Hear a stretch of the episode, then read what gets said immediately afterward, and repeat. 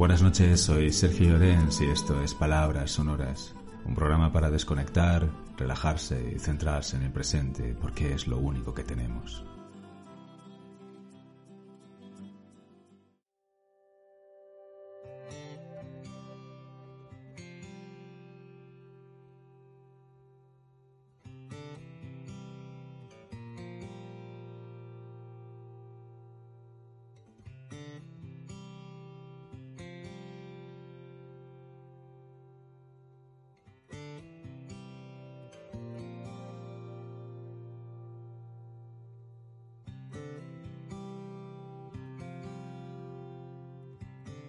Dicen que el autocontrol es la habilidad que nos permite controlar nuestras emociones, nuestros impulsos y nuestras conductas, permitiéndonos así alcanzar nuestras metas y objetivos.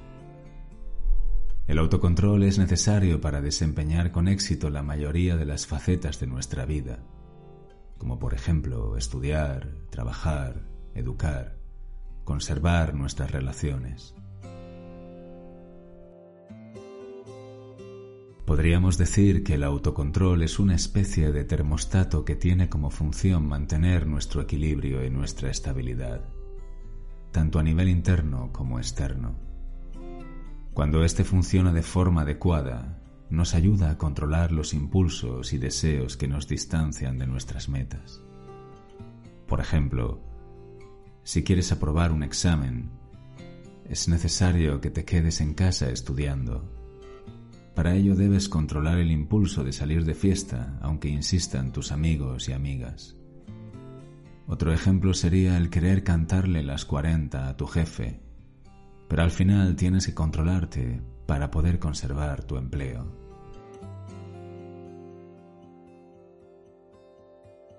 Se ha comprobado que las personas que poseen elevado autocontrol suelen ser personas con mayor éxito en la vida. Esta relación podría deberse a la influencia de las emociones sobre el proceso de toma de decisiones, que en definitiva son las que guían nuestros comportamientos e impulsos, y por tanto nuestras vidas. El problema es que cuando deseamos algo, tenemos la necesidad de obtenerlo de forma inmediata, y cuando esto no sucede, nos estresamos, experimentamos emociones negativas, que hacen que nos sea difícil el manejar nuestras emociones o controlar nuestra ira. El autocontrol, por tanto, es una habilidad compleja y que requiere de la presencia de otras habilidades previas para poder desarrollarse. Más concretamente, antes de poder desarrollar nuestro autocontrol de comportamientos e impulsos, necesitamos aprender a identificar nuestras emociones, a comprenderlas, para así después poder controlarlas y regularlas, y con ello regular nuestro comportamiento. Esto te permitirá ser dueño de tus decisiones, conductas e impulsos, dueño de poder decidir cómo, dónde y cuándo los canalizas. Además, Debemos aprender a hacer esto bajo el estrés generado por estas emociones y pensamientos negativos, lo cual lo hace mucho más complicado.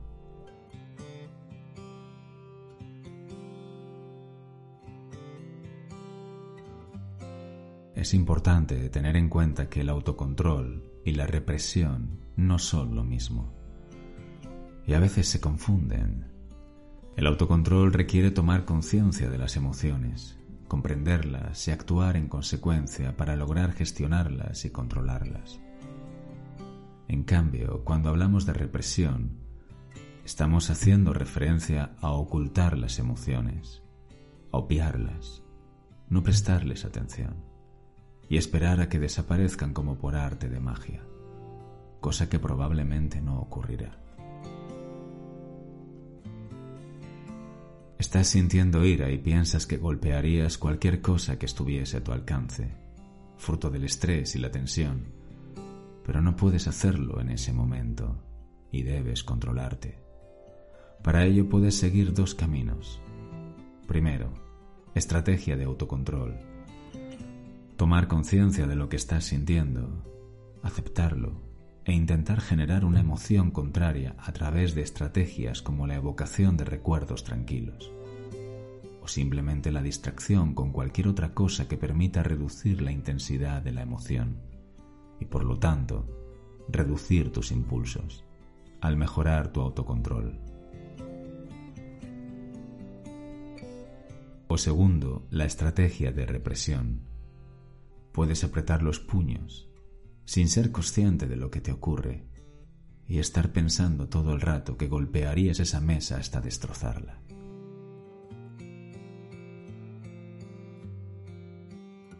En definitiva, resulta evidente la diferencia entre ambos términos, al igual que resultan diferentes los efectos que cada una de estas estrategias generan en nosotros. Por este motivo, en este artículo no solo queremos enseñarte a no dejarte llevar por tus impulsos, sino también a gestionarlos de forma adecuada. Si una emoción, por ejemplo, la ira se estanca dentro de nosotros sin que seamos capaces de comprenderla y regularla. Irremediablemente esa rabia y furia se adueñará de nuestros pensamientos y conductas, creándonos un estado de ánimo irritable y dificultándonos la consecución de nuestras metas. En cambio, si logramos canalizarla, y controlar la ira que sentimos en un momento determinado, nuestro estado de ánimo cambiará, facilitándonos la consecución de nuestros objetivos. A continuación te mostramos los pasos clave que te ayudarán a mejorar el autocontrol. Esto no resulta una tarea sencilla, que se aprende en un día, sino que requiere de paciencia, esfuerzo, dedicación y tiempo para desarrollarse Así que tranquilo o tranquila.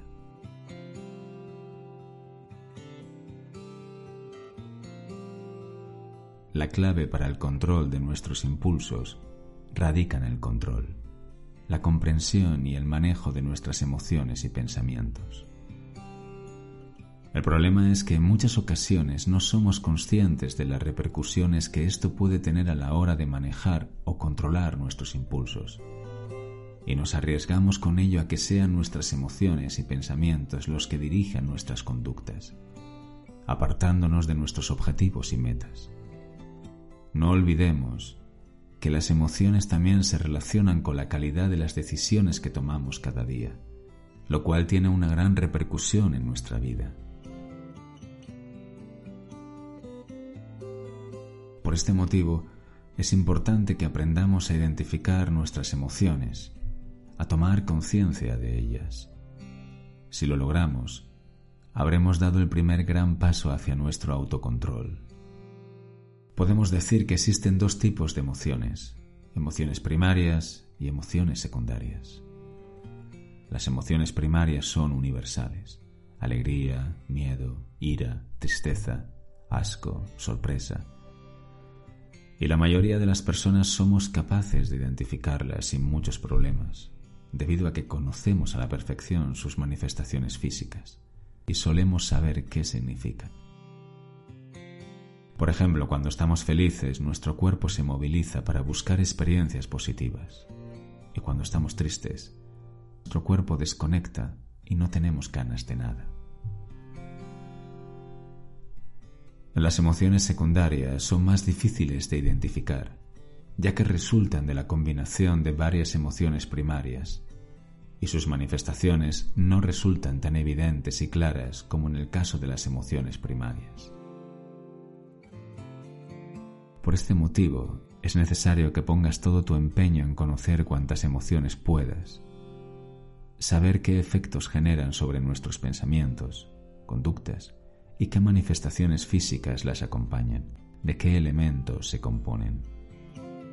Una vez hayas aprendido esto, serás capaz de aprender qué te ocurre en cada momento y también serás capaz de actuar en consecuencia. Serás capaz de tener autocontrol sobre ti mismo, de lograr reducir las emociones intensas que te resultan difíciles de controlar y serás capaz de manejar y regular los residuos físicos negativos que dejan ciertas emociones, como la ansiedad. Por ejemplo, la ansiedad surge de la combinación entre el miedo, la culpa o la vergüenza. Si experimentamos ansiedad, seremos capaces de identificar aquellos pensamientos que nos generan miedo, culpa o vergüenza, y podremos trabajar para cambiarlos, y cambiar por tanto nuestros comportamientos. Así, en lugar de que nos supere la situación y no seamos capaces de controlarla, abandonando al primer intento y haciendo algo que en realidad no deseamos, podremos reducir la emoción y superar con éxito la situación.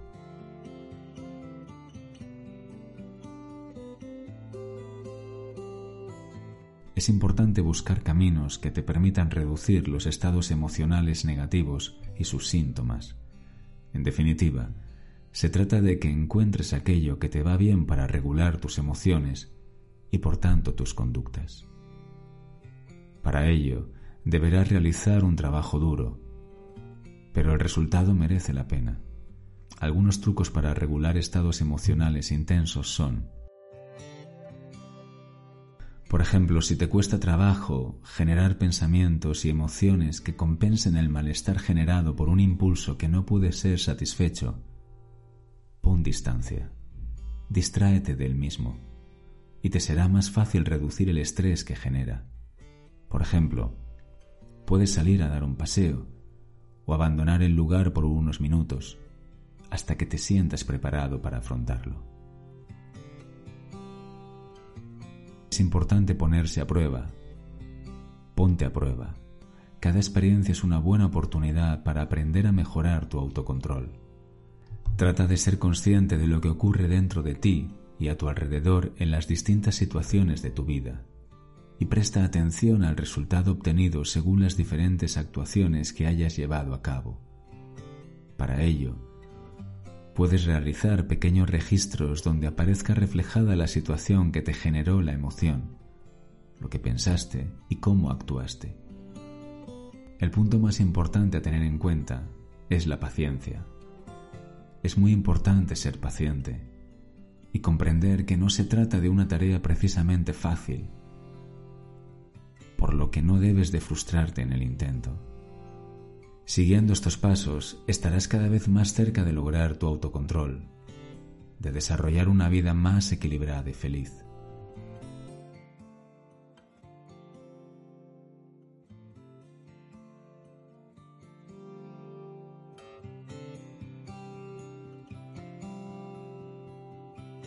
Hay que recordar que la felicidad depende de la forma en que uno interpreta y afronta la realidad. Y eso es algo que únicamente está en tus manos.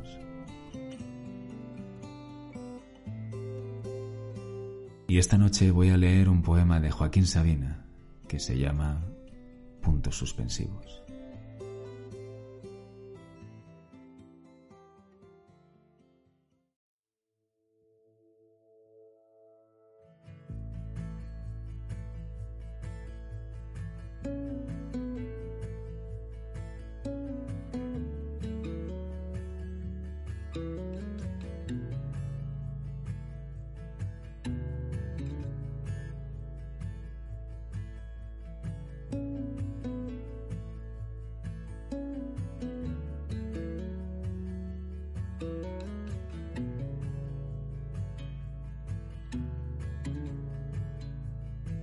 Lo peor del amor, cuando termina, son las habitaciones ventiladas, el solo de pijamas con sordina, la adrenalina en camas separadas.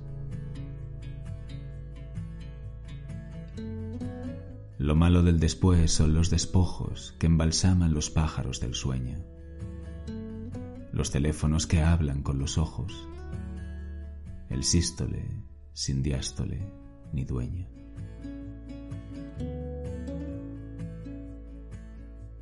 Lo más ingrato es encalar la casa, remendar las virtudes veniales, condenar a galeras los archivos. Lo atroz de la pasión es cuando pasa, cuando, al punto final de los finales, no le siguen dos puntos suspensivos.